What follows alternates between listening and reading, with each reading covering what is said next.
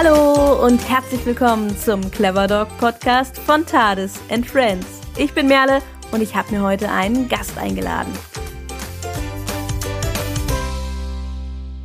Diese Folge ist eine neue Folge unserer Hundetrainer-Rubrik. In dieser Rubrik widmen wir uns exklusiv Hundetrainern. Das heißt, wir blicken ein wenig hinter die Kulissen und befragen unterschiedliche Trainer über ihre persönliche Geschichte, ihre Philosophie und sprechen mit ihnen über ihre Lieblingsthemen. Unser heutiger Gast ist Gabriela Frey-Gees von Education aus der wunderschönen Schweiz, genauer gesagt aus Zürich.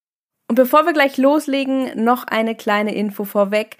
Denn wenn du im Laufe der Folge mehr über Gabriele erfahren möchtest, dann schau doch am besten mal in die Beschreibung dieser Podcast-Folge rein. Denn dort findest du sozusagen den direkten Weg zu Gabriela. So, und nun würde ich sagen, worauf warten wir noch? Begrüßen wir Gabriela in dieser Podcast-Folge. Hallo Gabriela, herzlich willkommen im Clever Dog Podcast. Ich freue mich sehr, dich heute hier begrüßen zu dürfen. Hallo Merle, ja, ich bedanke mich bei dir, dass du mich hierzu eingeladen hast und ich freue mich sehr auf unser Gespräch. Ja, ich freue mich auch und ich denke, damit auch alle anderen so ein bisschen was mit dir anfangen können, würde ich sagen, stellst du dich doch erstmal vor und erklärst, wer du bist, woher du kommst und was du eigentlich so in der Hundewelt treibst. Ja, es ist ein bisschen die Frage, wie viel Zeit wir denn haben, wo ich jetzt da genau anfangen soll. Aber, ein bisschen Zeit haben wir schon. Ja, ich fange einfach mal vorne an. Ja, also wer bin ich? Mein Name ist Gabriela. Ich lebe in der Schweiz, äh, in der Nähe von Zürich, mit meiner Familie. Dazu gehören meine Tochter, mein Mann und meine beiden Hunde. Und äh, ja, ich komme ursprünglich aus der Bergwelt der Schweiz und äh, fühle mich jetzt aber hier im Flachland ganz wohl. Ja, angefangen hat meine Hundegeschichte bereits in der Kindheit, also wie das bei vielen so ist. Ich bin auch mit Hunden aufgewachsen. Meine ganze Familie hatte Hunde, meine Großeltern hatten Hunde und so ja, kam es, wie es kommen musste. Und mein größter Traum war es, immer einen eigenen Hund zu haben ich war sieben Jahre alt, als, als mein Vater mir eröffnete, dass wir jetzt endlich einen Hund bekommen. Und ja, das war, glaube ich, einer meiner schönsten Tage im Leben. Und äh, leider wurde dieser Hund nicht so alt. Der wurde irgendwie acht, neun Jahre alt nur und ist dann an Krebs gestorben. Dann kam aber bereits der nächste. Also das war ein Luzerner Laufhund, ein klassischer Jagdhund für die Niederjagd, also Hasenjagd etc. Danach kam ein Lenzer. Das ist so äh, ein bisschen ein größerer. Und äh, ja, ich bin dann auch ausgezogen und äh, später wollte ich mir dann meinen eigenen Hund anschaffen. Ich habe mich da zuerst echt zwei Jahre drüber informiert, was das heißt, einen eigenen Hund zu haben. Ich hatte da auch klare Vorstellungen, was für ein Hund das sein sollte. Äh, ich bin Schäfer-Fan, war ich schon immer und äh, ja, der erste Hund, der erste eigene Hund war dann auch ein äh, Berger Blanc Suisse, ein Schweizer Schäferhund und äh, der hat mich dann auch ziemlich geprägt. Mit ihm habe ich dann auch meine erste äh, Ausbildung in diesem Bereich gemacht. Ich habe mich dann, als er knapp ein Jahr alt war, entschieden, eine Hundetrainerausbildung in der Schweiz zu machen. Das habe ich dann auch gemacht. Ich war da zarte 24 Jahre alt und habe dann auch, äh, tollkühn wie ich war, direkt begonnen äh, mit der Selbstständigkeit äh, musste dann aber schnell merken, dass nebst dem kynologischen Teil halt auch noch äh, ein paar wichtige Bausteine gefehlt haben, um diesen Beruf überhaupt so richtig ausführen zu können. Also einerseits der andragogische Teil, das ist Erwachsenenbildung, da äh, hatte ich echt gar keine Ahnung von. Äh, auch das, das Führen von Menschen generell war natürlich so eine, so eine Sache. Ich war 24 Jahre alt, also ich hatte noch keine Führungserfahrung. Und äh, ich denke, gerade bei der Arbeit mit Hund und Mensch ist das halt schon was, was ähm, den Erfolg maßgeblich mitprägt. Äh, des Weiteren kam dazu, ich hatte keine Ahnung, wie man ein eigenes Unternehmen überhaupt vermarktet. Wie man das kann ich mir sehr gut vorstellen, ja. ja, also ich, ich habe dann zwar irgendwie mir Flyer gebastelt und alles, und hatte dann schon auch ein paar Kunden, auch viele natürlich aus dem Bekannten- und Freundeskreis. Aber ja, wie soll ich sagen, so richtig durch die Decke ging das Ganze jetzt nicht.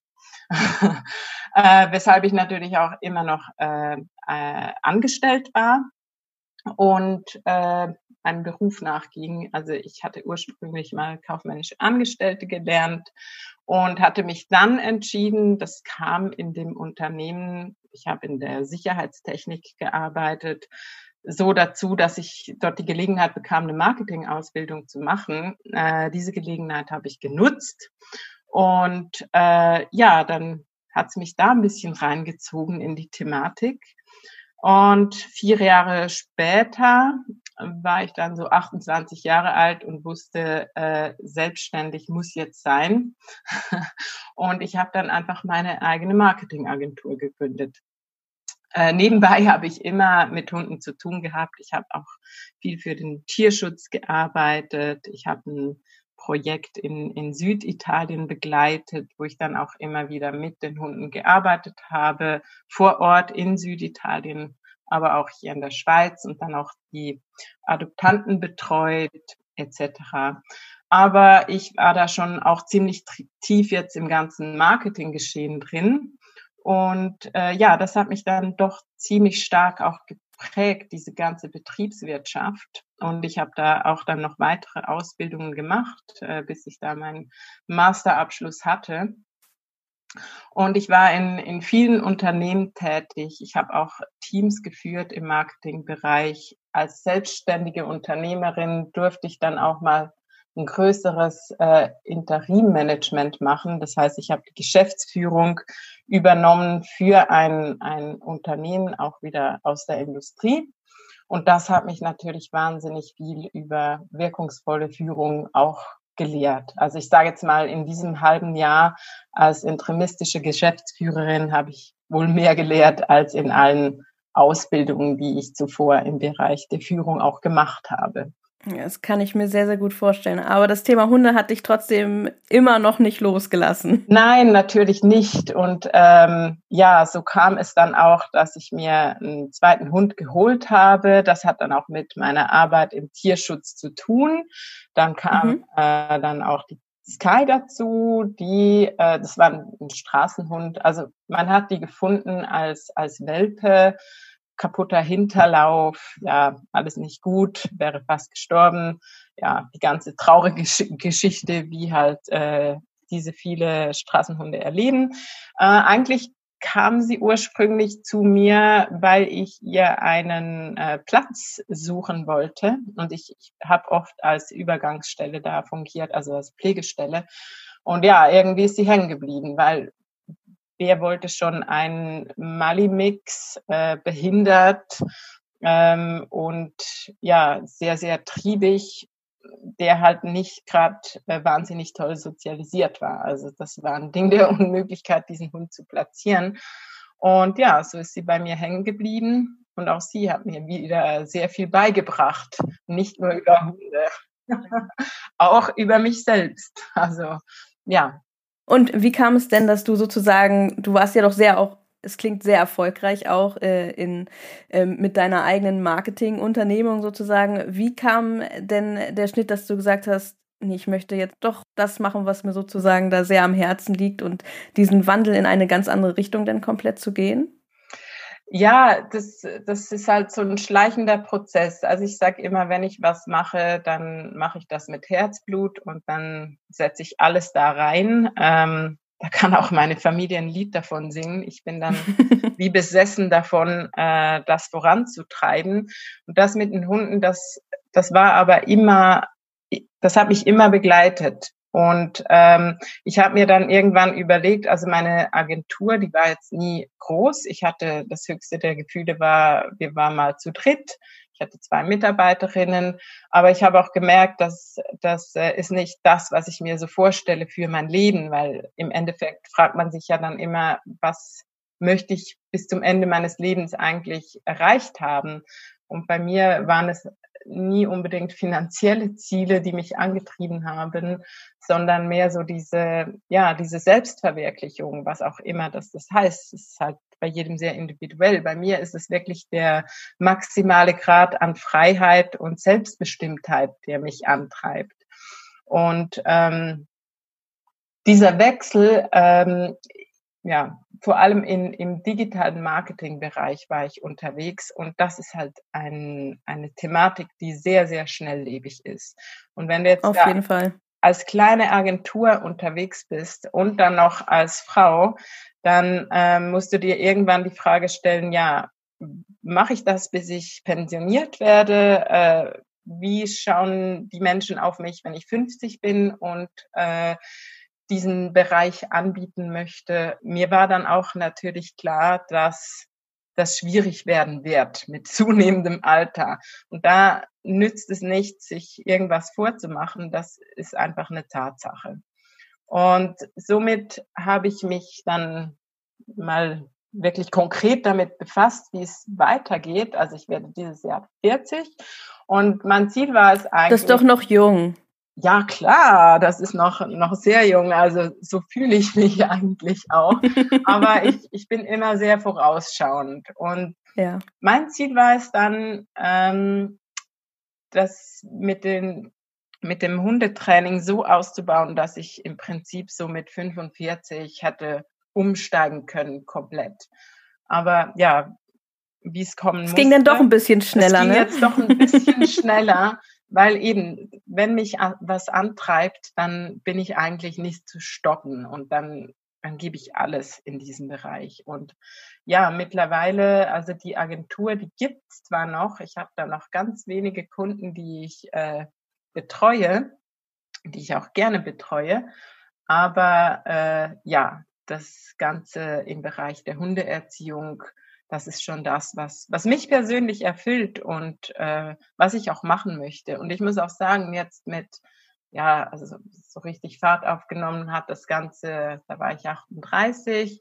Ähm, ich, ich muss auch sagen, mit 38 hatte ich aber auch all das Rüstzeug, das ich dafür brauche. Also einerseits den kynologischen Teil. Ich habe auch über all die Jahre immer wieder Fortbildungen gemacht in diesem Bereich, aber auch den ganzen androgogischen Bereich. Also wie äh, bringe ich eigentlich erwachsenen Menschen etwas bei? Das finde ich schon sehr, sehr wichtig, weil ich arbeite ja äh, zu 80 Prozent am Menschen und nicht am Hund.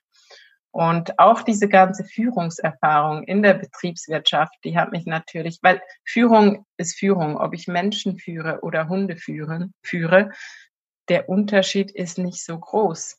Also natürlich gibt's gewisse Dinge, äh, die sich da unterscheiden, aber es geht, geht auch beim Hund darum, äh, wie bin ich als Führungsperson?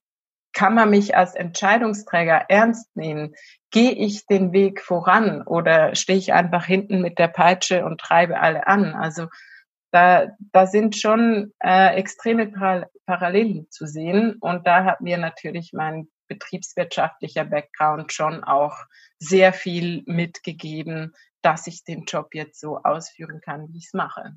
Da hast du ja auch sozusagen auch den direkten Vergleich. Du hast ja relativ früh, wie du erzählt hast, schon mal versucht, äh, deinen Weg als Hundetrainer zu gehen und dann äh, doch auch gemerkt, hm, ich glaube, ich stoße doch auf ein paar Grenzen und kannst da auch so ein bisschen jetzt drauf zurückblicken und sagen, ich habe hab jetzt doch ein paar andere Mittel sozusagen an der Hand, die ich äh, verwenden kann für mein Training.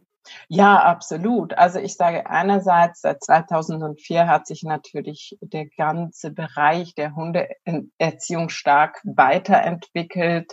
Man hat heute ein, anderes Bild vom Hund oder vom Zusammenleben, von der Ausbildung. Gewisse ethische Hintergründe haben sich da natürlich gewandelt. Und das ist ganz klar. Also ich, dass das mit 24 nicht geklappt hat, äh, davon zu leben, das war eigentlich ein Glücksfall, weil ich, ich, ich denke, ich wäre heute nicht da, wo ich jetzt bin, wenn ich den Bereich dazwischen nicht machen hätte dürfen. Genau. ja, das ist, ist glaube ich, auch eine sehr, sehr, sehr schöne Erkenntnis auch, ne? Ja, absolut, absolut. Ja, also da sind wir auch schon so ein bisschen bei ähm, einem wichtigen Punkt, äh, der, glaube ich, bei dir im Training auch eine ganz, ganz wichtige Rolle spielt. Und ähm, zwar eben nicht nur, dass der Hund trainiert wird, sondern gerade, dass diese Hund-Mensch-Beziehung und auch der Mensch sehr ähm, im Fokus steht. Und das ist auch, glaube ich, bei dir so ähm, ein Herzensthema, würde ich es mal nennen, ähm, das kooperative Lernen. Das heißt, nicht nur der Hund lernt, sondern eben auch der Mensch. Ja, das ist mir extrem wichtig und ich schaue wirklich auch jedes äh, Mensch-Hund-Team äh, gesondert an. Also ich schaue, was bringt der Mensch für Fertigkeiten mit oder nein, besser gesagt, was bringt er eben für Fähigkeiten mit und was bringt der Hund für Fähigkeiten mit und dann probiere ich das so zu konsolidieren, dass halt daraus die nötigen Fertigkeiten entstehen. Und die Fertigkeiten, die gebraucht werden, das entscheidet im Prinzip jedes Mensch-Hund-Team für sich. Was ist für ihr Zusammenleben wichtig? Was, was haben, was hat der Mensch für Ziele mit seinem Hund? Und äh, da kann man dann ansetzen. Ich, ich, ich persönlich mag es nicht, ähm, eine, ein Rezept für alle zu nehmen, weil es einfach nicht funktioniert. Und es kommt wirklich im Endeffekt auf den Menschen an, was ist er imstande zu leisten und umzusetzen. Und wenn ich merke, ähm, ein Hund wäre zwar auf eine gewisse Art äh, führbar oder auch von mir führbar, das heißt noch lange nicht, dass der Mensch das auch so umsetzen kann. Und da gilt es dann eben, Wege zu finden, wie man die beiden Sozialpartner eben zu einem Team äh, machen kann. Und das braucht äh, meiner Meinung nach sehr, sehr viel Fingerspitzengefühl und sehr viel Empathie, nicht nur für den Hund, sondern eben auch für den Menschen. Das denke ich auch, auf jeden Fall. Aber das heißt natürlich auch, ähm, was im Hundetraining super wichtig ist, dass auch der Mensch ähm, bereit sein muss zu lernen. Und aus eigener Erfahrung ähm, von anderen Menschen, in anderen Gesprächen, ähm, habe ich doch auch oft Eindrücke gewonnen, dass nicht jeder Mensch unbedingt ins Hundetraining kommt und sagt, okay, gut, ich, ich muss lernen, sondern die meisten kommen ins Training und sagen, mein Hund muss was lernen. Ähm, ist, ist das auch so eine Situation, ähm, die dir häufig passiert, dass du das merkst, dass deine Kunden sozusagen erstmal ähm, ein bisschen dran erinnert werden müssen, dass sie auch einen Job zu erledigen haben? Äh, ja, klar. Also ich muss sagen, zu mir kommen eigentlich schon vorwiegend Leute, die sich ein bisschen äh, mit mir und mein, meiner Art des Hundetrainings oder der Hundeerziehung besser gesagt befasst haben. Und die wissen eigentlich schon ein bisschen so, was die erwartet. Also was ich auch immer nicht so mag, wenn die Leute so zufällig über meinen Webauftritt stolpern, weil sie gerade in der Nähe wohnen und sich dann einfach mal anmelden.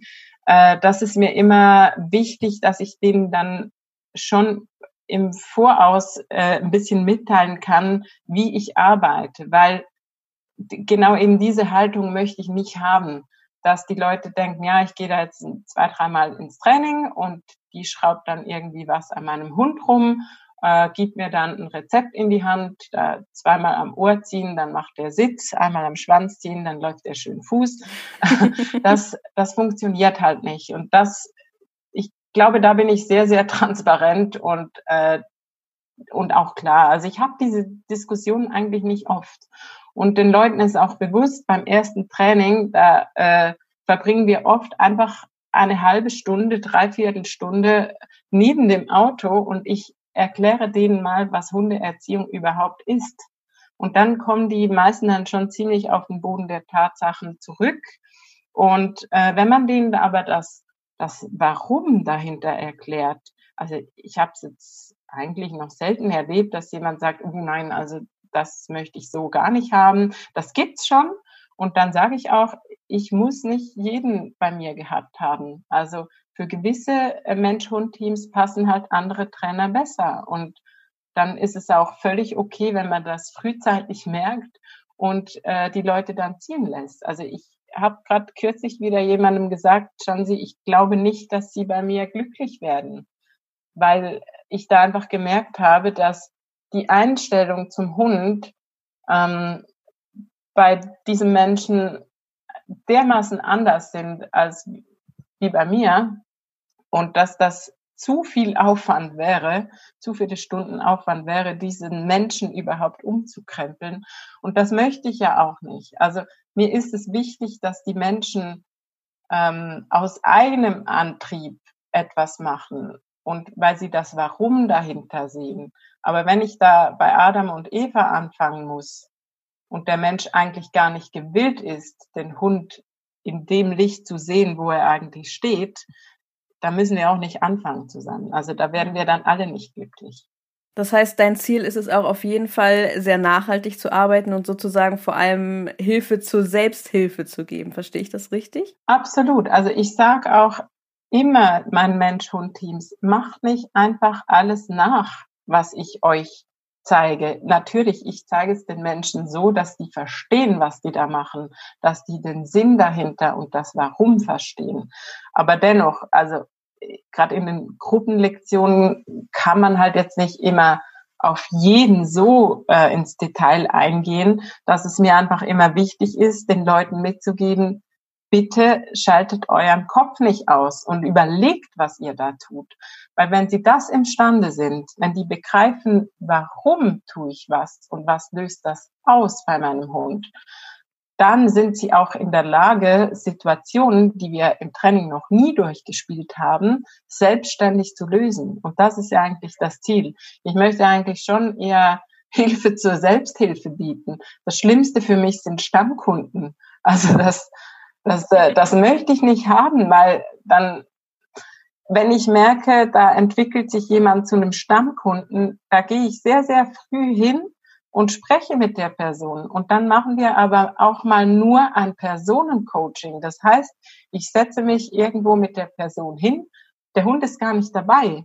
Und dann reflektieren wir das Ganze. Wieso kommen wir nicht weiter?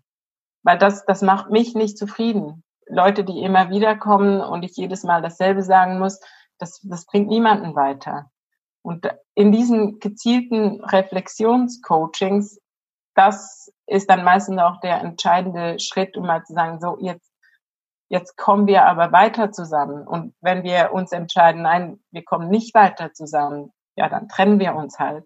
Also das heißt, ich, ich lasse keine Kunden fallen in diesem Sinne, aber ich zeige denen dann auch auf, also meine Stunden sind jetzt ganz bestimmt nicht die günstigsten.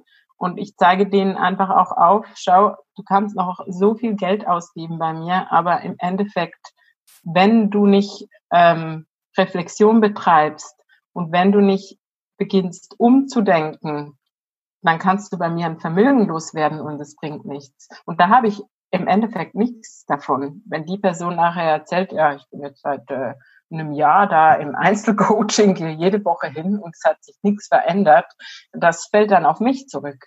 Und das will ich eben nicht haben.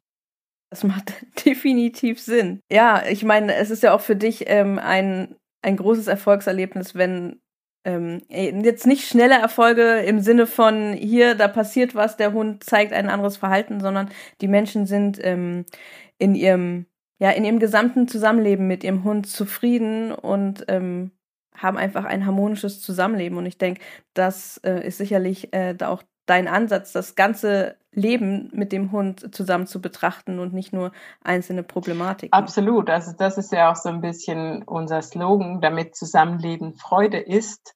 Ähm, was jedem Einzelnen Freude macht, das muss derjenige definieren. Manchmal geht es aber auch darum, äh, dem Menschen vielleicht seine rosa Brille mal äh, wegzunehmen, weil gewisse Dinge, die die kann man nicht maßgeblich verändern. Also mit gewissen Eigenschaften eines Hundes muss man einfach auch leben. Man kann das natürlich äh, kanalisieren, kontrollieren, aber äh, man sollte da den Menschen auch keine Illusionen machen.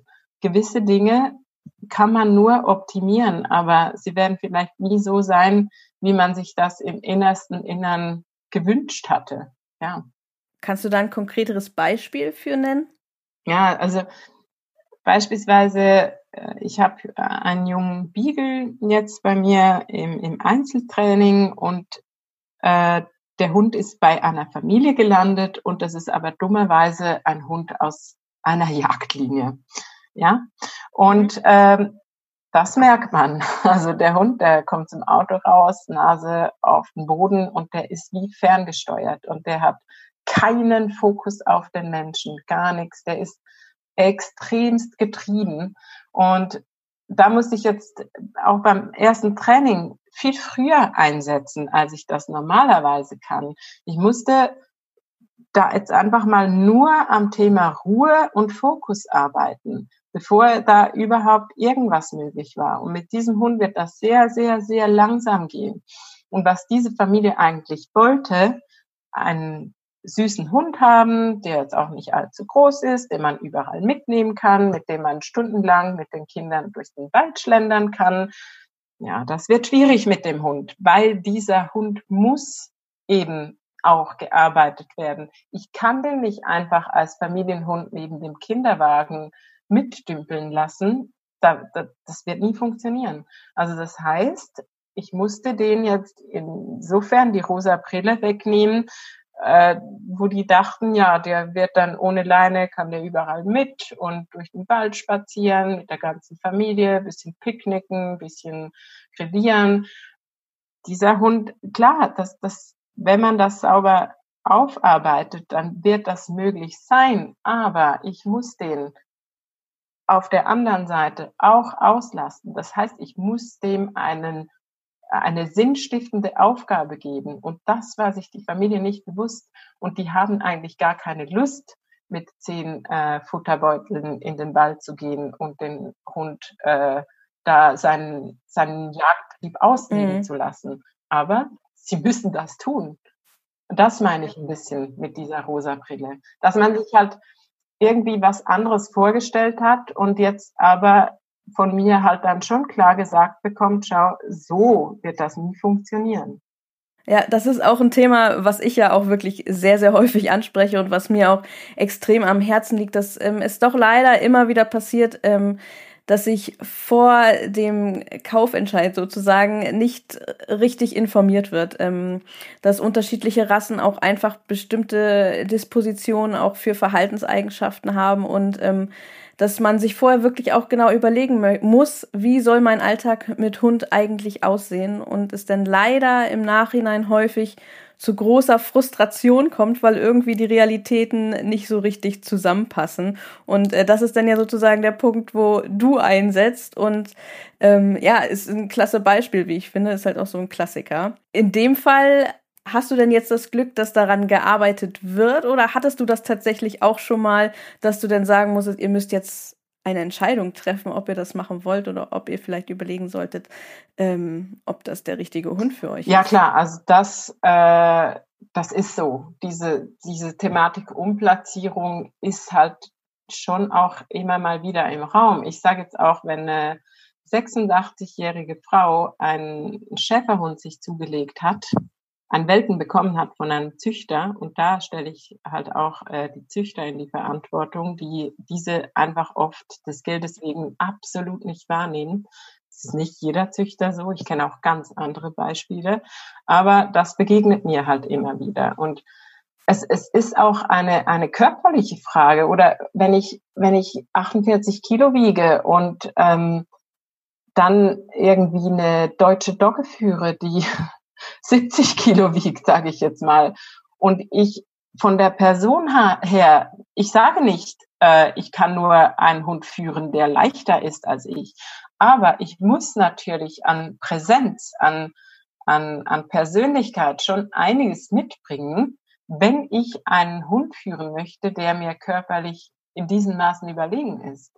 Und da, da muss man halt echt auch vorher überlegen. Aber häufig ist es ja so, dass man irgendwas kompensiert. Also, dass man, wenn man selbst vielleicht sich nicht so stark oder, oder so fühlt oder unterlegen fühlt, dass man sich halt einen Hund holt, der das kompensiert.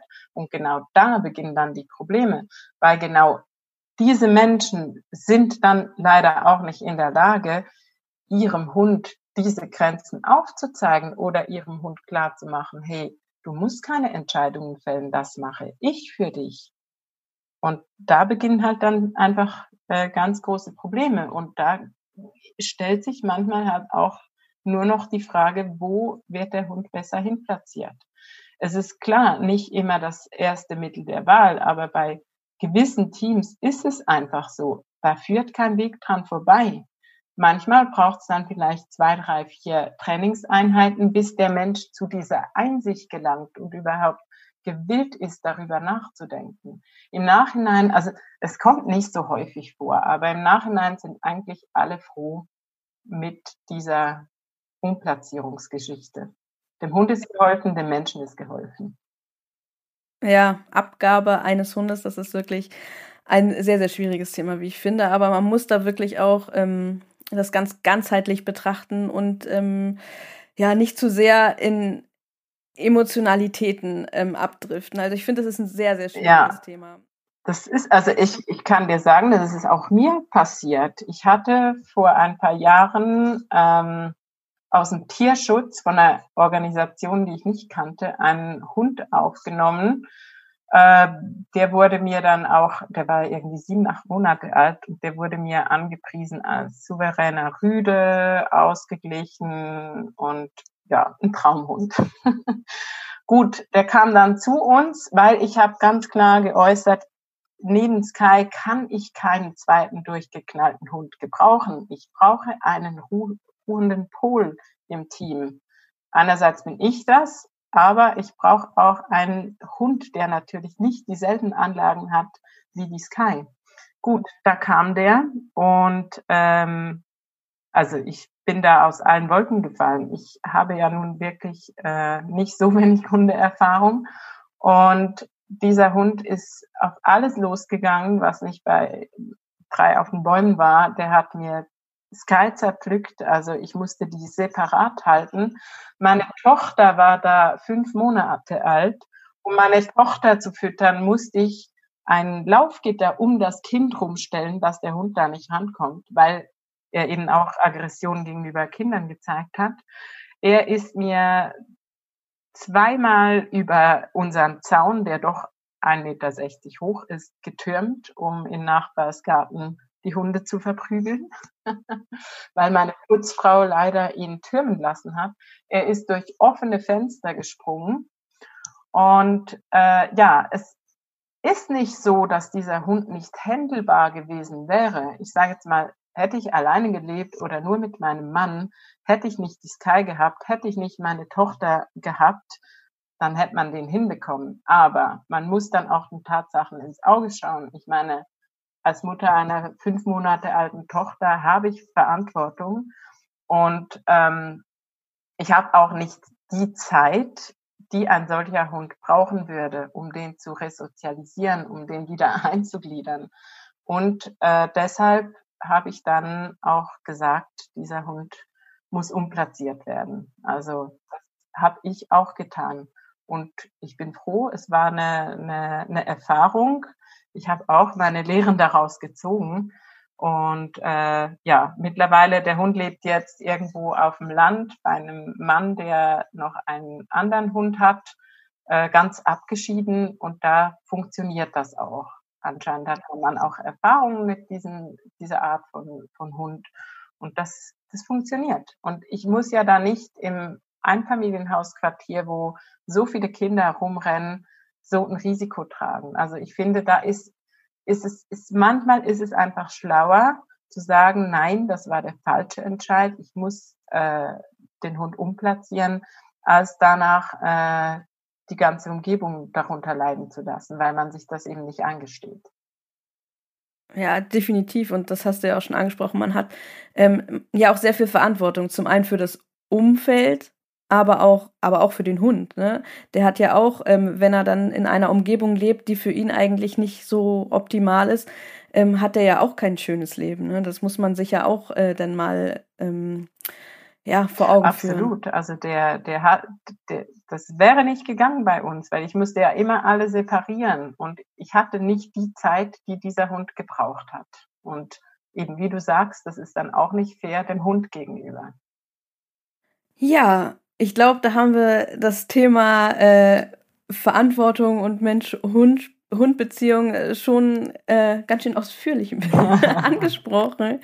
Ähm, wir hatten noch ein zweites Thema, über das wir gerne sprechen wollen. Und ich finde, das passt thematisch eigentlich auch ganz gut äh, dazu. Und ähm, das ist auch ein, ein Klassiker, würde ich mal sagen, im, im Thema Hundeerziehung.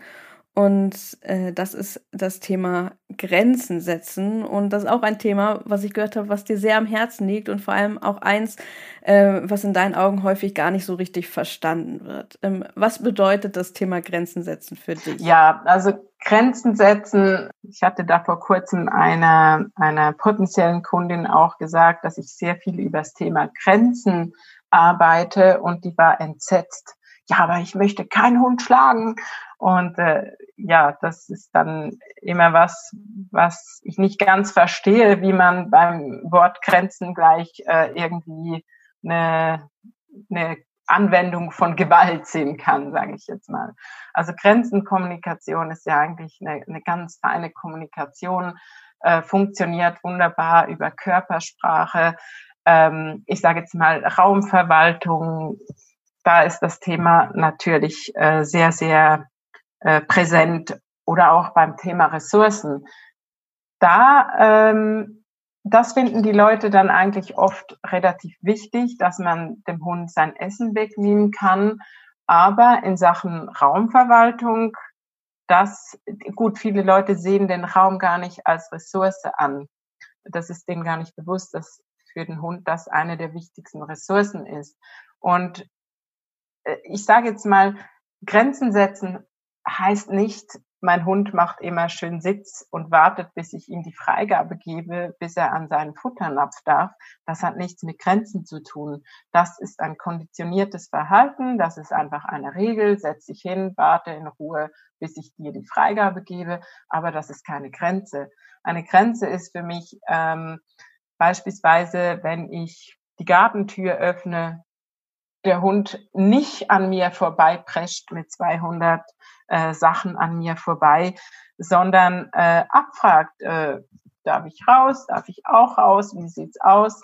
Ähm, oder dass der mir einfach dann langsam folgt, wenn ich nicht sage, dass er sich einfach nicht an mir vorbei äh, drückt und mich da quasi noch umrempelt. Dasselbe auf der Treppe. Ich will nicht, dass meine Hunde an mir vorbeischießen und äh, mich umrempeln, äh, damit die schneller unten sind als ich. Oder auch draußen an der Leine, da geht's ja weiter. Also Leinführigkeit hat eigentlich nichts anderes, äh, ist eigentlich nichts anderes als äh, das Einhalten einer räumlichen Grenze. Wenn ich sage bis hierher und nicht weiter, das ist dein Bereich, das ist mein Bereich.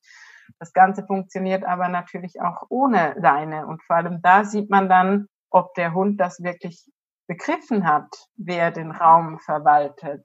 Also ich sage immer, ich muss in der Lage sein, wenn ich meinen Hund ohne Leine laufen lasse, dass ich den in seinem Tempo beeinflussen kann auf Distanz, dass ich den stoppen kann auf Distanz und natürlich, dass er auch zu mir zurückkommt. Oder dass ich dem einfach mal sagen kann, also die Sky beispielsweise im Wald, sie ist ein passionierter Jäger und das das bekommt man auch nicht weg. Also das ist auch so eine Illusion, die die Leute haben, dass die jetzt so in ein Anti-Jagd-Training gehen können und danach jagt der Hund nicht mehr. Der will das dann gar nicht mehr. Das, das stimmt nicht. Ich kann das nur umkanalisieren. Ich kann das in vernünftige Bahn lenken und ich kann präventiv handeln. Also das heißt, Kai, die geht im Wald ausschließlich hinter mir. Die darf nicht vor mir gehen, weil sonst ist es eben dann zu spät, wenn die zehn Meter vor mir geht und irgendwie einen Meter neben mir ein, ein Reh aus dem Gebüsch springt, dann ist es vorbei. Und das ist so eine Grenze. Geh hinter mir im Wald. Und da brauche ich nicht 20 Mal zu sagen, geh nach hinten. Natürlich, wenn wir so eine halbe Stunde gehen, dann probiert sie auch mal, oh, die Mutter ist gerade abgelenkt, kann ich mich da mal vorbeimogeln? Kann ich sagen, geh nach hinten. Ich sag gar nicht viel. Ich drehe mich zu ihr ein und sage ihr körpersprachlich, schau, hier ist die Grenze, du bleibst hier hinten. Und ähm, das ist eigentlich das Kommunizieren von Grenzen. Und klar, Korrekturen sind auch nötig. Also wenn ich nicht will, dass der Hund an meine Spaghetti geht, die da hier äh, auf dem, auf dem Salontisch stehen, dann muss ich da auch Grenzen kommunizieren. Und das ist wieder eine andere Frage, wie ich das da äh, äh, kommuniziere. Da mache ich das vielleicht dann eben über eine Korrektur, die sagt, schau, Grenze überschritten. Deshalb korrigiere ich dich jetzt. Das kann verbal sein. Das kann aber je nach Hund auch mal taktil sein. Also der Naidu, das ist ein sehr körperlicher Hund. Der rempelt alle an, der hat null Respekt vor gar nichts. Und da muss ich auch mal äh, mit derselben Sprache antworten. Das reicht halt manchmal nicht. Ja, ich, wo du gerade drüber gesprochen hast, ähm, das Thema Grenzen und Korrektur, das wird ja sehr häufig auch, ähm, also so wie ich es empfinde, in einen Topf geschmissen und ist auch beides teilweise wirklich sehr negativ besetzt. Du hattest das schon mal kurz angesprochen, weil es auch häufig irgendwie, wahrscheinlich auch einfach des Wortes wegen, ähm, irgendwie mit, mit Gewalt assoziiert wird. Ähm, was ja häufig gar nicht so stimmt. Das hast du ja hier gerade auch äh, dargelegt, dass das was ganz anderes ist.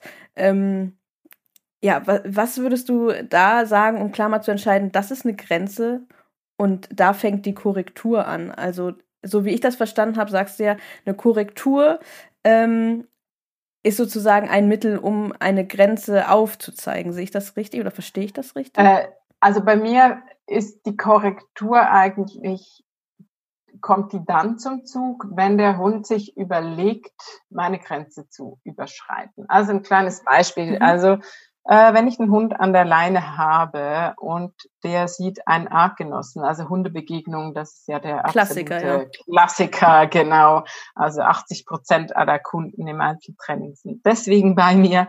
Ähm, das heißt jetzt, ähm, eine Korrektur findet dann statt, wenn der Hund sich überlegt, diese Grenze zu überschreiten. Wenn ich jetzt sage, mein Hund soll mit seinem Kopf bitte nicht weiter als bis zu meinem Knie gehen, weil wenn der eben weitergeht, dann kann ich den nicht mehr vernünftig korrigieren, dann muss ich irgendwie blöd über die Leine einwirken, das will ich nicht, deshalb soll der neben mir gehen. Also vielleicht ganz grundsätzlich, Leinenführigkeit heißt für mich, geh mit mir an lockerer Leine. Wenn der Hund imstande ist, an lockerer Leine bei jedem Reiz vernünftig zu gehen, wenn der einen halben Meter vor mir ist, dann soll der einen halben Meter vor mir gehen. Ist mir überhaupt egal. Nur wenn der Hund das nicht imstande ist zu leisten, dann geht er eben maximal neben mir. Wenn er ganz schwierig ist, dann geht er halt hinter mir, damit ich genügend Zeit habe, da einzuwirken. Jetzt, wenn der Hund äh, einen anderen Hund sieht und er schon mit Fixieren beginnt, dann gibt's eine Korrektur. Weil dann ähm, überlegt er sich ja, die Grenze zu überschreiten. Und die Grenze aufzeigen ist eigentlich, die beginnt, ich sage jetzt mal, ohne Ablenkung im Alltag, wo ich dem Hund eigentlich verständlich mache, schau bis hierher und nicht weiter. Und das zeige ich dem einfach locker flockig auf, indem ich ganz konsequent handle und den halt äh, da blocke, wo der die Grenze überschreiten möchte. Aber eine Korrektur gibt's dann, wenn der Hund ein in meinen Augen Fehlverhalten aufzeigt. Das heißt, es ist natürlich auch äh, eine ganz individuelle Sache. Grenzen sind etwas äh, ganz Individuelles. Ähm, ich glaube ja, wie du halt schon sagst, es fängt ja auch im Alltag an. Klassisches Beispiel, Hund springt aufs Sofa. Manche sagen, okay, der Hund darf aufs Sofa, andere sagen, nein, ist nicht okay. Und ähm, da muss man sich selbst seinen eigenen Zielen und seinen eigenen Grenzen, die muss man sich selbst auch erstmal bewusst machen, um dann überhaupt ähm, sinnvoll daran arbeiten zu können, auch im Alltag. Ja, absolut. Ich muss wissen, was ich will. Wie möchte ich mit meinem Hund zusammenleben? Bei uns zum Beispiel Sofa ist jetzt nicht generell tabu. Aber wenn ich sage, nee, heute nicht, dann ist heute halt nicht. Und dann will ich, dass der Hund abzottelt und das nicht äh, 7000 Mal in Frage stellt.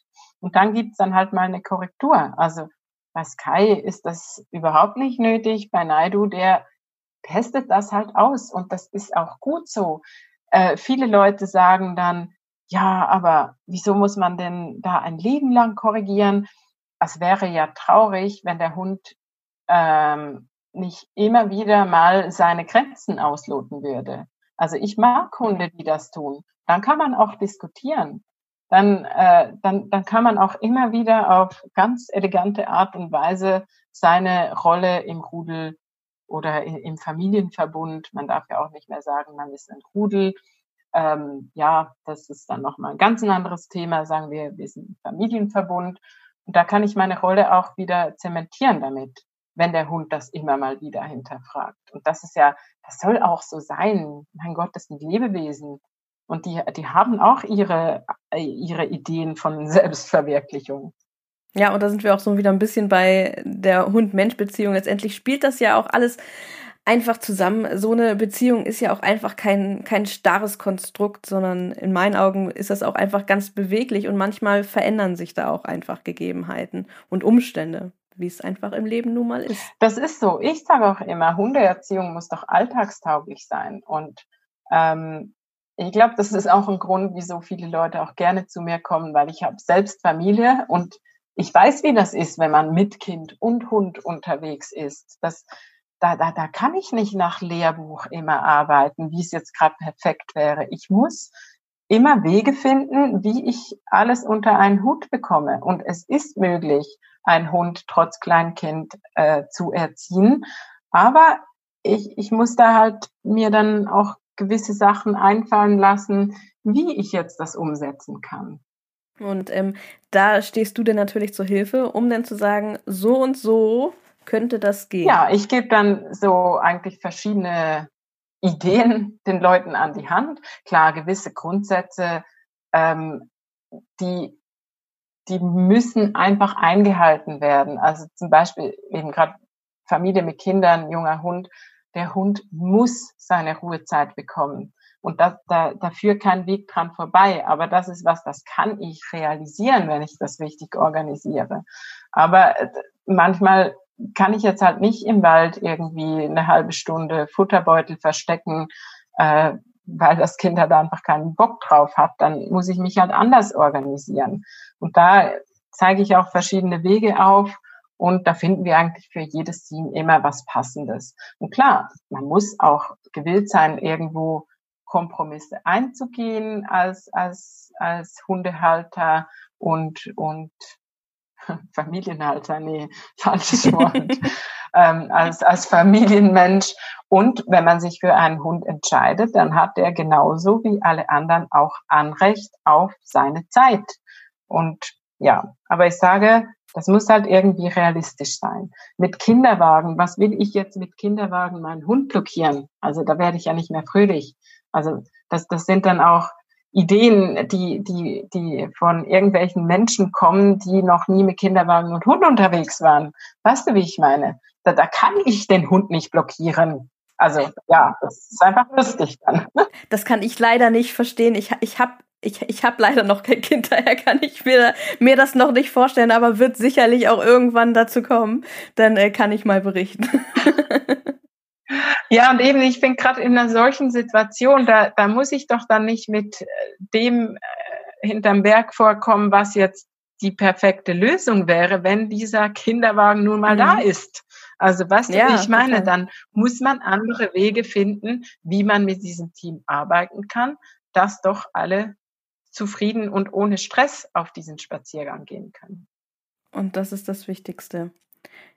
Ich glaube, ähm, dass wir dann auch tatsächlich, ich habe ja noch eine ganze Menge Fragen gesammelt äh, im, Vorhin, im Vorfeld auf äh, unseren Social-Media-Kanälen und habe da auch einige spannende Fragen an dich bekommen. Einige so ein bisschen zu, zu dir persönlich und deinem Hundetraining und äh, auch ein paar zu diesen beiden Themen, also Hund-Mensch-Beziehungen und ähm, Grenzen. Ähm, und wenn du bereit bist, würde ich äh, dir ein paar von den Fragen gerne stellen. Ja, sehr gerne. Ich bin sehr gespannt, was da für Fragen kommen. Das sind. darfst du auch sein. ja, eine ganz große Frage, die wurde ein paar Mal tatsächlich gestellt. Hm, du hast ja zwei Hunde und ähm, du hast ja gerade auch schon ein bisschen erzählt, wie sie zu dir gekommen sind. Ähm, was haben diese beiden Hunde dir sozusagen beigebracht auf deinem oder in deinem Leben und in deinem Zusammenleben mit Hund?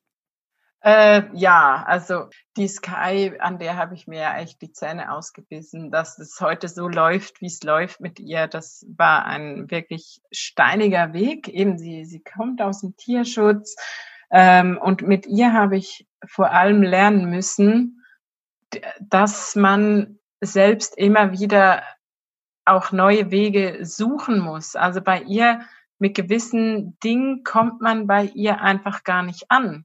Und da, da kann man dann nicht äh, so wie ein Haudegen dem Hund das einprügeln, was der zu tun und zu lassen hat, weil das bei dem einfach gar nicht ankommt. Also ähm, da muss man sich echt überlegen, wie weit kann ich gehen mit einer Korrektur? Also ich habe überhaupt kein Problem, einem Hund auch mal taktil zu sagen, so lass den Mist.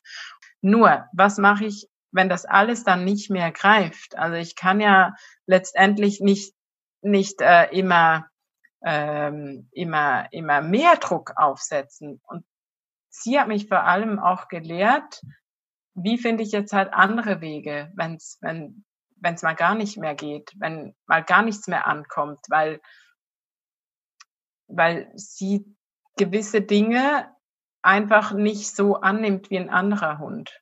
Es ist nicht so, dass dann die Korrektur nicht ankommt, aber man müsste dann schon wieder so viel darauf packen, dass der Hund in so eine negative Haltung auf einmal reinkommt und das kann ganz, ganz plötzlich sein. Also bei ihr ist die Dosis wahnsinnig entscheidend, der, der richtige Moment, die Dosis und manchmal einfach mal sagen, ich muss aus der Situation raus.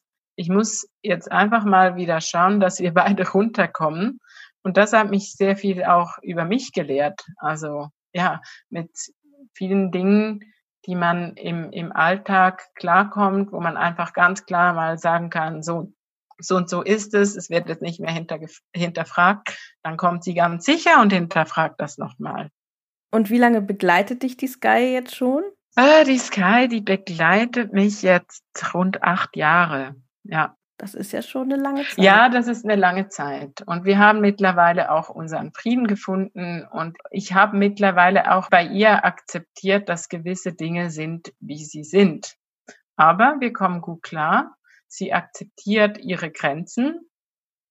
Und ähm, sie ist extrem feinfühlig. Also äh, eine schlaue Hündin, sehr feinfühlige Hündin, die aber eben auch gerne Grenzen überschreitet. Und dann ist, ist irgendwann ein Maß erreicht, wo man auch gar nichts mehr bewegen kann bei ihr.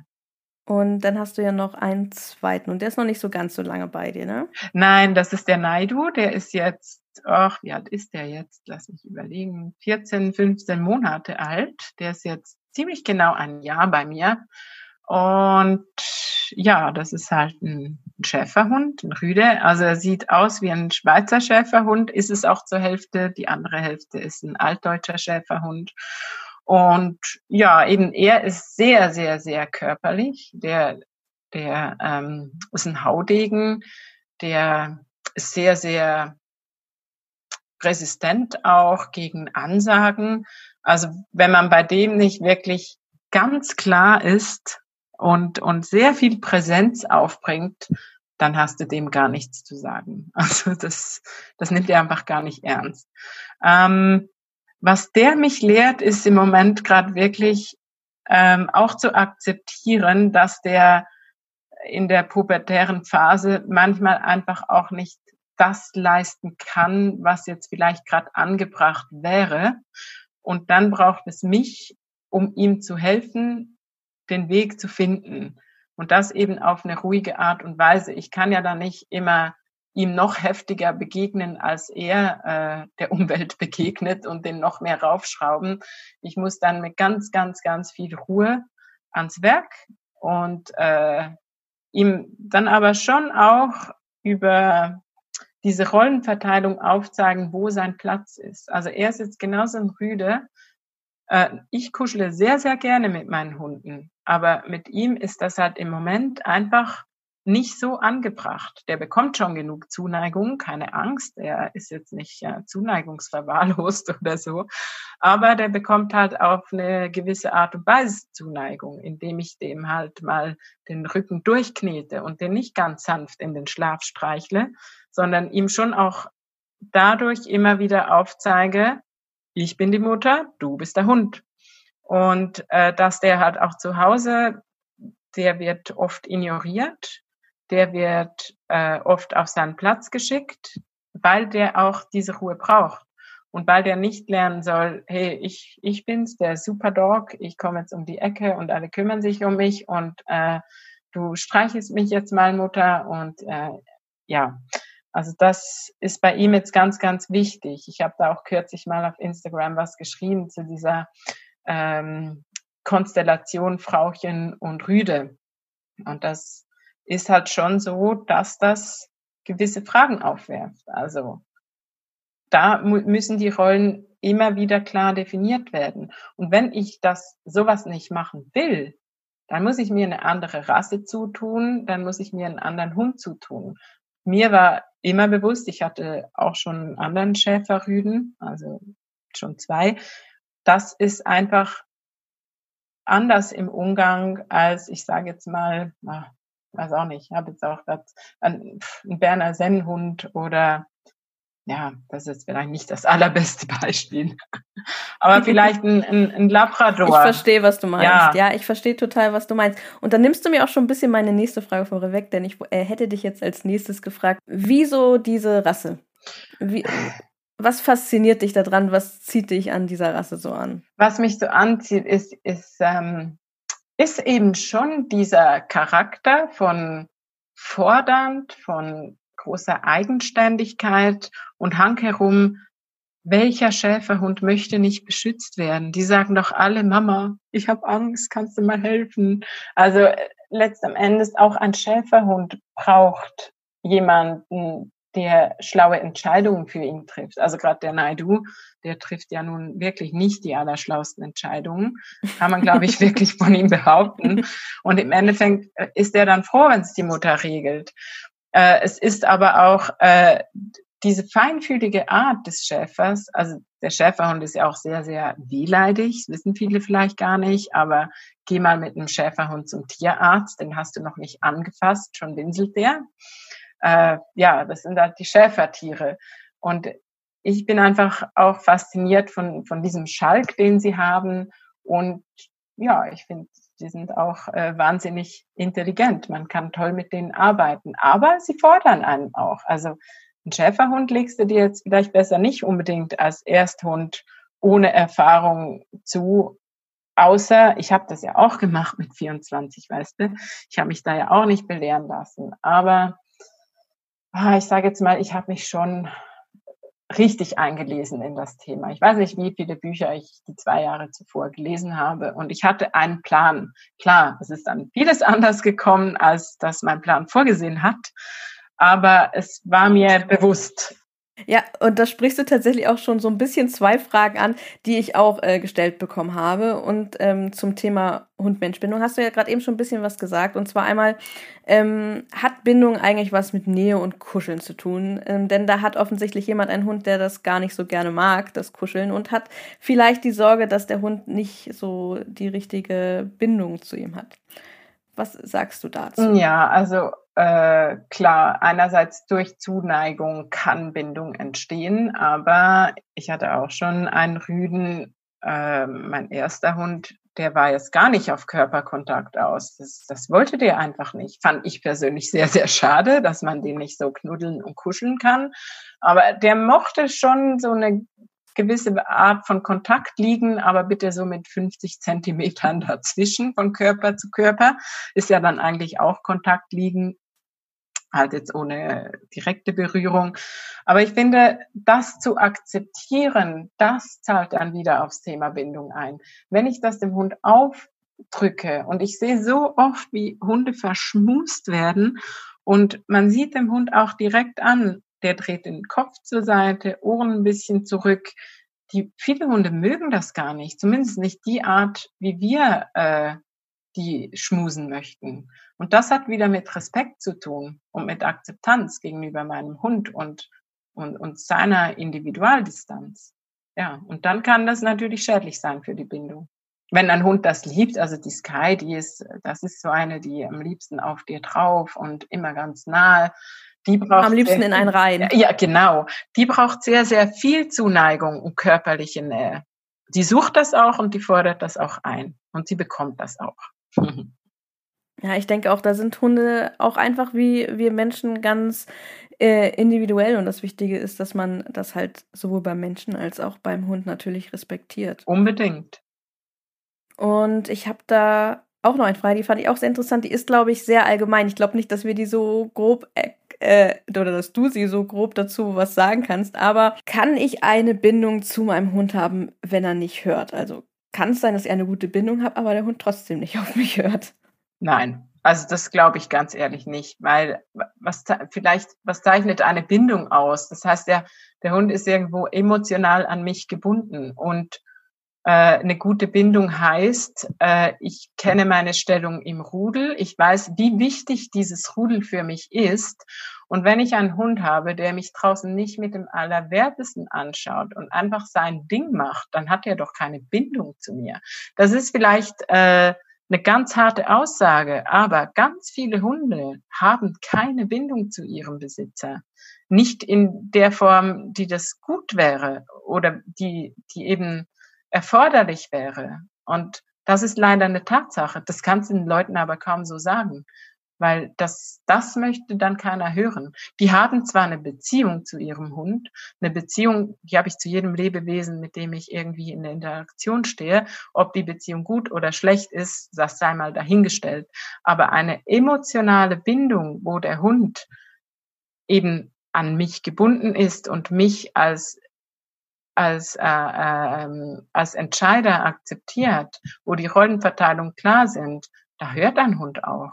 Also, nee, das ist nicht möglich, meiner Meinung nach. Eine gute Bindung haben und der Hund hört nicht. Nee. Ja gut, ich glaube, ich bin ja eher so auf diesen zweiten Teil einge eingegangen, weil ich nicht hören ist für mich etwas, das so ein bisschen ähm, mehr Definition braucht. Aber das, wenn du das natürlich sagst, man ist unterwegs draußen und der Hund geht überhaupt nicht auf das ein, was man tut. Da, äh, das denke ich auch auf jeden Fall. Das ist ein ganz schwieriges Thema. Ja, Aber was heißt also, nicht hören? Das fand ich ein bisschen schwierig. Du sprichst was Gutes an. Also ähm, ich hatte letztens hat meine meine Assistenztrainerin hat so zu mir gesagt, du hast eigentlich nur ein einziges Kommando, das heißt Hey. War mir so gar nicht bewusst. Das ist wahrscheinlich äh, mein blinder Fleck, dass ich das äh, so gar nicht wahrgenommen habe. Aber ich ich muss meinen Hunden nicht ständig rufen und irgendwie sagen, was die zu tun haben, weil wenn die sich an mir orientieren und das tun sie, weil sie eine gewisse Bindung zu mir haben, dann müssen die in dem Sinne auch nicht hören. Also ich weiß nicht, ob du weißt, was ich meine, aber ich arbeite mit sehr wenigen Kommandos. Natürlich, wenn ich, wenn ich pfeife, dann bitte sofort und jetzt hierher. Mhm. Aber, und das ist was Konditioniertes. Ich sage jetzt mal, etwas konditionieren das ähm, steht nicht in direktem Zusammenhang mit der Bindung. Ja, vielleicht mhm. ist es das, was du da ja, äh, genau. Also ich, ich habe die Frage nicht gestellt, daher, ja. daher kann ich natürlich jetzt nicht direkt beantworten, was genau damit gemeint wurde. Und daher sagte ich auch, ich glaube, das ist nicht ganz so pauschal zu erklären. Dazu müsste man doch genauer wissen, was die Person ähm, genau gemeint ja, hat. Ja, absolut. Ähm, ja, noch eine interessante Frage. Und zwar zum Thema Hundebegegnung. Das hatten wir ja auch angesprochen. Und ähm, Hund und Mensch beeinflussen sich ja gegenseitig. Und hier hat jemand die Frage, hast du einen Tipp dafür, wenn man schon vorher weiß, ah, das wird eine blöde Situation und vorher schon so ein bisschen Angst hat, wie man sich selbst in sol vor solchen Situationen runterbringen kann, um den Hund gar nicht erst noch zusätzlich sozusagen aufzupuschen? Ja, klar. Also das, ich sage das immer wieder. Das Allerwichtigste, wenn ich sehe, da kommt ein Hund, dann werde ich schon mal nicht langsamer, weil langsamer werden heißt, Achtung, da ist was. Das merkt der Hund. Also dann werde ich im Gegenteil, ich, ich werde schneller dann.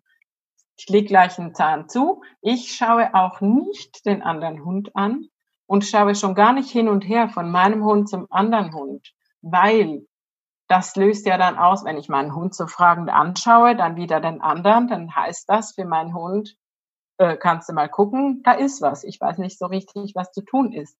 Also ich sage den Leuten auch immer, schau dein Ziel an, schau an, an diesem Mensch-Hund-Team vorbei und fokussiere auf dein Ziel und dann geht zügig vorbei.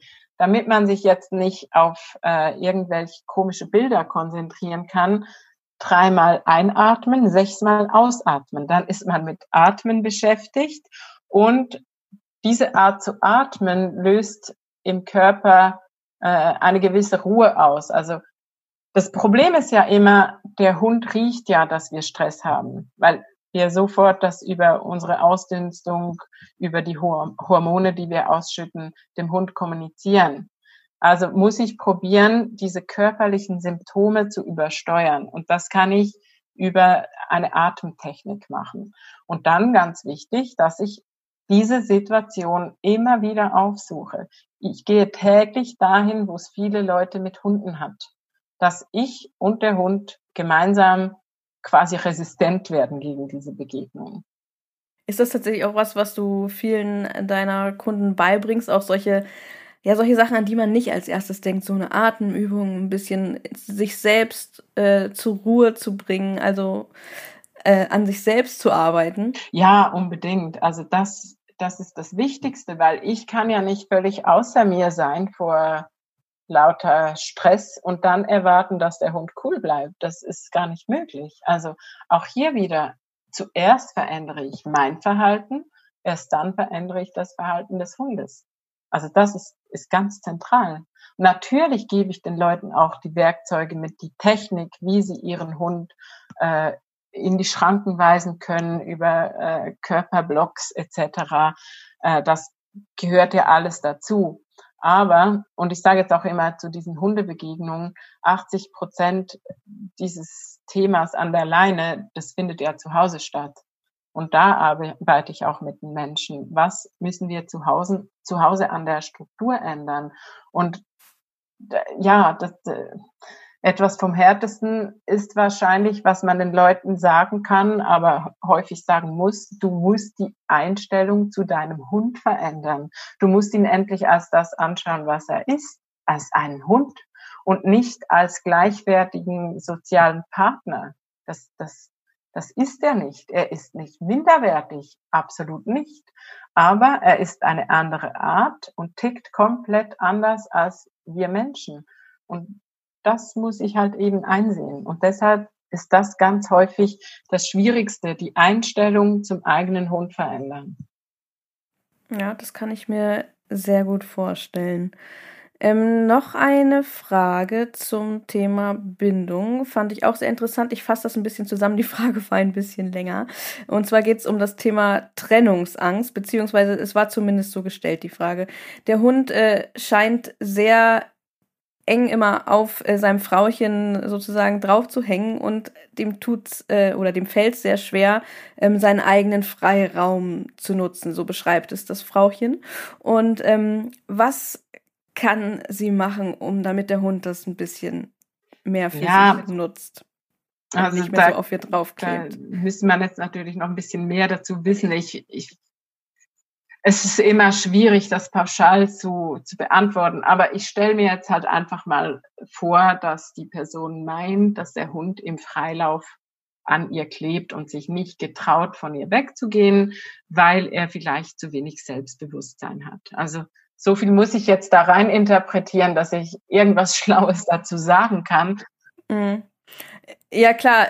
Ich meine, dass da musst du auch erstmal als Ferndiagnose kannst du ja sicherlich jetzt sehr schlecht äh, betreiben. Vor allem, es könnte ja auch eine ganz andere Ursache ja. haben. Zum Beispiel kenne ich nämlich auch, dass man einen kleinen Controletti zu Hause hat, der alles andere als genau, genau. ist eigentlich. Nur einen die ganze Zeit Und das kann ich dann wieder ganz ja. einfach feststellen. Viele Leute meinen, der Hund hat Trennung, Trennungsangst, weil er ihnen zu Hause auf, auf Schritt und Tritt folgt. Das ist aber in 90 Prozent der Fälle nicht genau. der Fall, weil der eben, wie du sagst, nur kontrolliert. Testen kann man das, indem man mit dem Hund rausgeht auf eine Hundewiese, was ich persönlich ja nie mache, aber da kann ich das eben testen. Wenn der Hund dann weiterhin an mir klebt und sich null und gar nicht für andere Hunde interessiert, dann hat er Trennungsangst. Wenn nicht, dann ist er einfach nicht erzogen.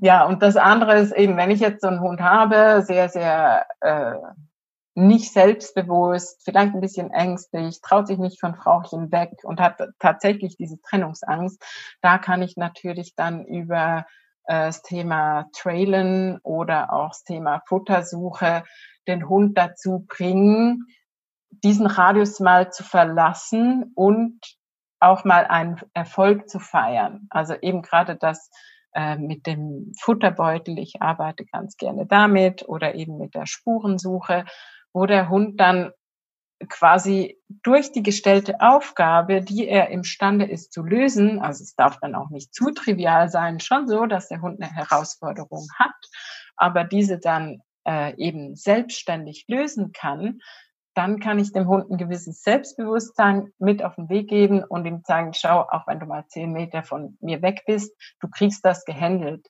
Und das finde ich auch ganz wichtig, denn nur ein, ein souveräner Hund, der ein gewisses Maß an Selbstständigkeit hat, der, ähm, der kann eben auch lernen, die richtigen Entscheidungen zu treffen. Aber eben zu viel Selbstständigkeit, also ich lasse meine Hunde auch ganz bewusst ein bisschen in der Unselbstständigkeit, weil wir das in unserer Gesellschaft einfach nicht gebrauchen können. Hunde, die immer selbst Entscheidungen fällen. Und dann sind wir ja auch schon wieder beim Thema Grenzen setzen. Und ähm, da habe ich direkt auch noch mal eine Frage zu. Und zwar, ähm, das hatten wir, hattest du, glaube ich, kurz schon angesprochen, aber vielleicht sagen wir dann noch mal oder sagst du noch mal etwas dazu. Ähm, der Hund an der Leine und ähm, hat jemand gefragt, was hältst du davon, dass der Hund immer hinten gehen muss? Ist es wirklich so, dass der Hund, oder siehst du das so, dass der Hund an der Leine immer hinter einem gehen muss? Oder ist es, äh, siehst du das eher, dass das eine individuelle Sache ist? Also was ist deine Meinung? Ja, ich habe es, glaube ich, vorher schon mal kurz angesprochen. Also das ist eine sehr individuelle Sache. Und mir persönlich ist es völlig wurscht, wo mein Hund geht. Also nicht meine Hunde, aber ein Hund, der kein Problem hat äh, mit Außenreizen, der relativ neutral der Umwelt und den, den Reizen gegenübertritt, der kann doch auch einen Meter vor mir gehen. Wieso denn nicht? Also solange der nicht zieht an der Leine, die Leine immer locker ist und solange der nicht blöd wird, wenn der ein Auto sieht, einen anderen Hund sieht oder eine Katze oder was auch immer sieht, kann der ja gerne auch vor mir gehen. Es ist mir absolut wurscht. Aber wenn ich einen Hund habe, der in gewissen Situationen eben nicht weiß, wie er vernünftig reagieren kann, dann ist es unabdingbar, dass der maximal neben mir geht, damit ich noch auf den einwirken kann. Weil, wenn ich, ich sage meinen Kunden immer, wenn ihr da einen Meter hinter dem Hund in der Leine hängt, was wollt ihr denn da bitte noch kommunizieren? Da kannst du ja nur noch die Leine festhalten und schauen, dass der nicht, nicht weg kann. Aber das ist ja nicht souverän. Und dann schaue ich eben, also meine Hunde, die Sky sowieso, die ist kein umweltneutraler Hund, das wird sie auch nie äh, hundertprozentig werden. Ähm, und für sie, ihr vermittelt das eben auch Sicherheit, weil sie weiß, ja, die Mutter, die, die guckt da schon, ich brauche da nicht irgendwie irgendwas selbstständig zu regeln mit den anderen. Und Naidu, der ist halt einfach noch jung, ist ein Schäferhund. Von Schäferhunden kenne ich es eigentlich so, dass die äh, von Natur aus sehr, sehr gerne Zugpferde sind, sage ich jetzt mal. Und bei dem auch, der, der darf natürlich nicht wirklich vorgehen. Er darf aber ein bisschen weiter vorne sein als Kai, weil der eben besser reagiert auf, auf Umweltreize. Aber wenn ich den Hund noch korrigieren muss, dann muss ich den ja in Reichweite haben. Und das ist eben neben mir. Und ein Hund, der extrem aus, aus dem Pelz fällt, wenn der Artgenossen sieht, der geht halt auch mal 30, 40, 50 Zentimeter hinter mir. Und das ist dann vielleicht mal sein Platz für die nächsten Monate. Aber das muss ja dann nicht ein Leben lang so bleiben. Also eine sehr individuelle Sache auch, die man, die du dir sicherlich auch äh, mit deinen Kunden auch sehr individuell ja, anschaust. Ja, absolut, absolut. Und ich habe hier auch noch eine Frage zu etwas. Anscheinend ist das jemand, der dir schon äh, sehr folgt oder vielleicht schon mal irgendwie mit dir zusammengearbeitet hat. Und zwar geht das um das Thema Deckentraining. Für alle, äh, die äh, jetzt nichts damit anfangen können, da schaut ihr am besten mal bei der Gabriela auf ihrem Instagram-Account vorbei, denn äh, das ist da häufiger Thema. ähm, da fragt nämlich jemand, ähm, Thema Ruhe äh, beim Deckentraining. Der Hund liegt auf der Decke und äh, knabbert an seiner Leine. Ist das okay oder soll das unterbunden werden? ja, sehr gute Frage.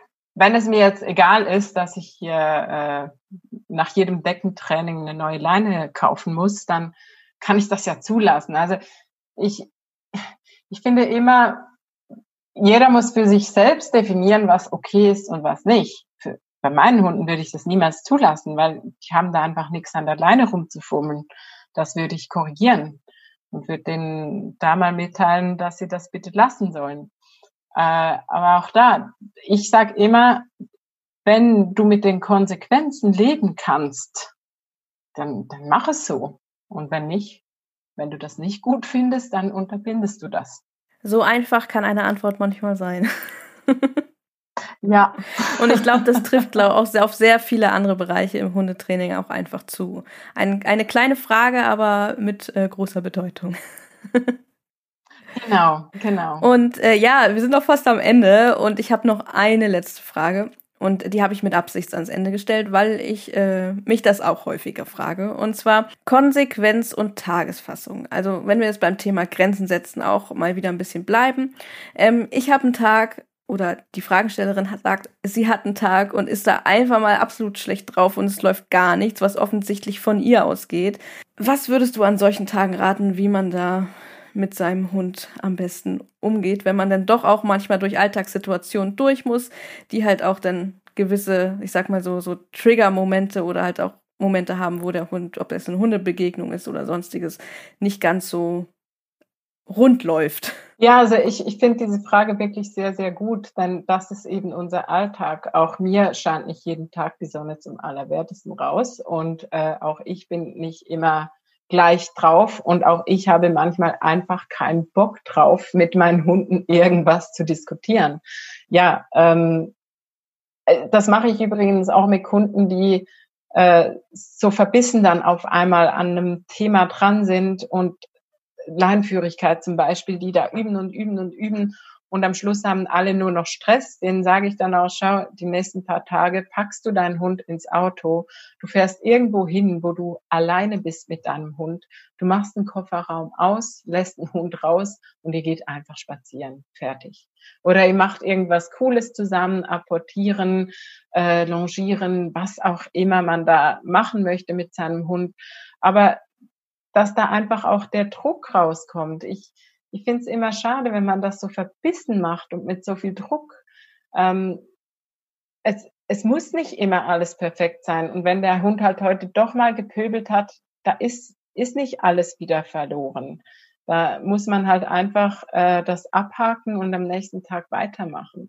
Was ich auch gerne mache, wenn es jetzt um das Thema Leinführigkeit geht, sage ich meinen Kunden immer, schau, wenn du heute wirklich überhaupt keinen Bock hast auf äh, Leinführigkeitstraining, dann mach halt den, den Hund an, an, am Geschirr, an der Leine fest äh, und lass ihn da halt so ein bisschen mehr machen, was er will. Und dann machst du dir nicht deine ganze Arbeit kaputt, die du also ich führe ja meine Hunde am Halsband, wenn die einfach leinenführig mitgehen sollen, dann machst du dir das nicht alles kaputt. Aber ich finde es schon ganz wichtig, dass man da nicht so verbissen rangeht, äh, weil das zerstört dann auch die Beziehung zwischen Mensch und Hund, weil es ist nichts schlimmer als unsouverän zu werden. Das merken die Hunde sofort. Und wer unsouverän ist, kann einfach auch keine Entscheidungen fällen in den Augen des Hundes. Und den dem kann man nicht vertrauen, dem kann man auch nicht vertrauensvoll die Führung überlassen.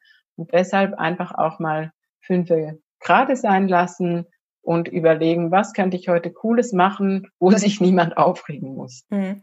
Das heißt, natürlich ist es auch im Hundetraining einfach mal okay zu sagen, ich kann heute einfach nicht, auch mal sozusagen ein bisschen Schwäche zu zeigen und sich einzugestehen, dass es im Hundetraining einfach Auf und Abs gibt in jeder Trainingsphase. Das heißt, Hauptsache, man bleibt dran, niemand ist perfekt und das erwartet auch keiner. Und ähm, das sollte man auch nicht so von sich selbst erwarten. Ja, das finde ich ganz, ganz wichtig. Und ich sage auch immer, auch wenn ich jetzt heute mal gar nicht vor die Tür gehe, davon geht der Hund nicht kaputt. Also meine Hunde, die können einen Tag sich einfach im Garten versäubern, ohne dass wir spazieren gehen, ohne dass es Action gibt.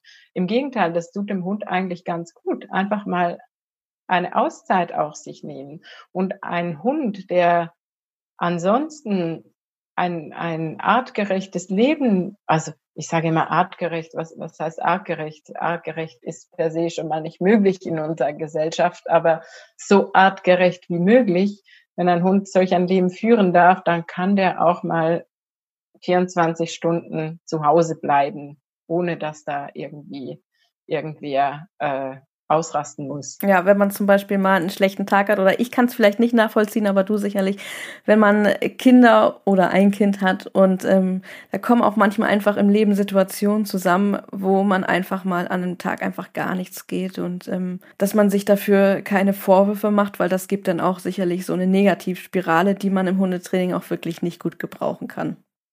Das ist so. Und diese Negativspirale eben, die wirkt sich dann wieder schlecht auf die Beziehung auf, letztendlich dann auf die Bindung. Und ja, also meine Tochter, ich finde es sehr viel schwieriger, ein Kind zu erziehen als Hunde. Meine Tochter, die, da bin ich morgens um neun teilweise schon auf 180 und da dann immer noch zu allen fair zu bleiben, das erfordert dann einiges. Und das bin ich wahrscheinlich dann auch nicht immer oder nicht nur wahrscheinlich, ganz sicher bin ich nicht immer fair zu allen. Ähm, und dann gibt's vielleicht mal eine Ansage, die eigentlich ein anderer hätte bekommen müssen. Aber ja, dann ist es halt so. Aber an solchen Tagen schaue ich, dass ich mich dann nicht noch zusätzlich belaste und dann packe ich halt alle drei ins Auto. Wir fahren irgendwo hin, wo es, äh, wo uns niemand stört und äh, wo wir niemanden stören damit, damit auch ich wieder ein bisschen runterkommen kann. Weil es ist schon nicht ohne, mit diesen drei Individuen äh, unterwegs zu sein. Ein pubertierenden Hund, eine dreieinhalbjährige Tochter und äh, Malimix mit einem Knall in der Schüssel. Ich finde, das ist auch einfach ein schönes Schlusswort. Niemand ist perfekt und niemand soll es sein. Und äh, auch, auch äh, eine Hundetrainerin ist nicht perfekt in ihrem Alltag äh, mit Hund. Nein. Und ähm, ich glaube, das ist ein schönes Schlusswort. Und äh, Liebe Gabriela, ich danke dir wirklich sehr für das Gespräch und auch für deine Offenheit und dass du uns einen Einblick in deinen persönlichen Hundetrainer-Werdegang sozusagen gewährt hast. Also vielen lieben Dank dafür. Ja, ich danke dir ganz herzlich, Merle. War sehr, sehr spannend, auch die ganzen Fragen. Und äh, ja, ich werde das jetzt sicher auch nochmal reflektieren. Und äh, ja, aus so einem Gespräch lernt man ja auch immer wieder was über sich selbst. Ja, und das war's auch schon mit dieser Podcast-Folge. Ich hoffe natürlich, dass nicht nur Gabriela, sondern dass vor allem auch du etwas aus dieser Podcast-Folge für dich mitnehmen konntest. Wenn sie dir gefallen hat, dann freue ich mich natürlich wirklich sehr, wenn du dem Clever Dog Podcast folgst und oder eine Bewertung dalässt. Und dranbleiben lohnt sich definitiv. Denn in den nächsten Folgen werden wir unter anderem über Themen wie Hundebegegnung und Agility sprechen. Und auch das Thema Zecken wird definitiv in den nächsten Wochen nochmal einen Auftritt bekommen. Wenn du über die heute in dieser Podcast-Folge angesprochenen Themen oder auch zukünftige Themen mit uns sprechen und diskutieren möchtest, dann kann ich dir auf jeden Fall empfehlen, mal bei uns auf Instagram at Friends vorbeizuschauen. Ich freue mich auf jeden Fall auf jeden Austausch und natürlich auch, wenn du bei der nächsten Folge wieder mit dabei bist.